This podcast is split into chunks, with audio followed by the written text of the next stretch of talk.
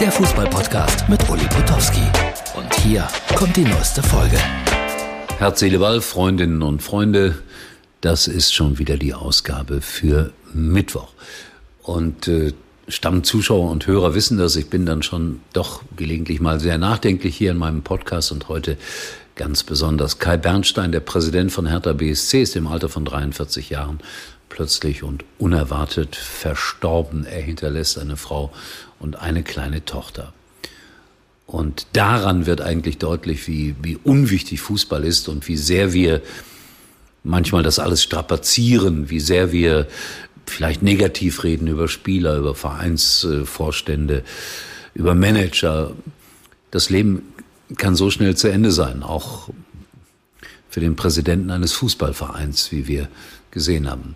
Kai Bernstein war ein Ultra früher, also einer, der den Fußball, sage ich mal, anders gesehen hat, als viele ihn heute sehen. Ich bin jetzt nicht unbedingt der große Ultra-Verfechter, aber er war ehrlich und wollte dem Fußball so ein bisschen was von dem zurückgeben, hm, was man Natürlichkeit nennt. Kai Bernstein hat gestern noch, und das ist dann magisch, unheimlich, ganz wie ihr wollt, einen Post abgesetzt. Ich habe den hier nochmal reingesetzt in unseren kleinen Podca Podcast.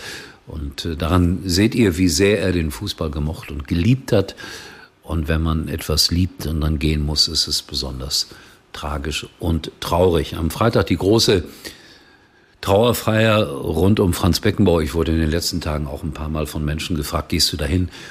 Äh, ich, ich, wie soll man das ausdrücken? Ich, ich, ich habe in stillem Gedenken an ihn gedacht und ich hatte mit ihm auch zu tun, ich habe es erzählt hier, aber ich war nicht so nahe dran und ich habe manchmal ein wenig das Gefühl, dass eine solche Trauerfeier zum Teil auch äh, von Menschen genutzt wird, so nach dem Motto sehen und gesehen werden. Ich, ich glaube, ich hoffe, dass ich hier im stillen Gedenken genauso bei ihm war und bin wie die möglicherweise 70.000 in der Allianz Arena. Ich bin am Freitag bei einer Veranstaltung in einem Krankenhaus in äh, Wanne-Eickel und äh, das auch für einen guten Zweck und das ist dann sicherlich auch ganz wichtig, dass ich da bin, weil ich das seit Monaten zugesagt habe.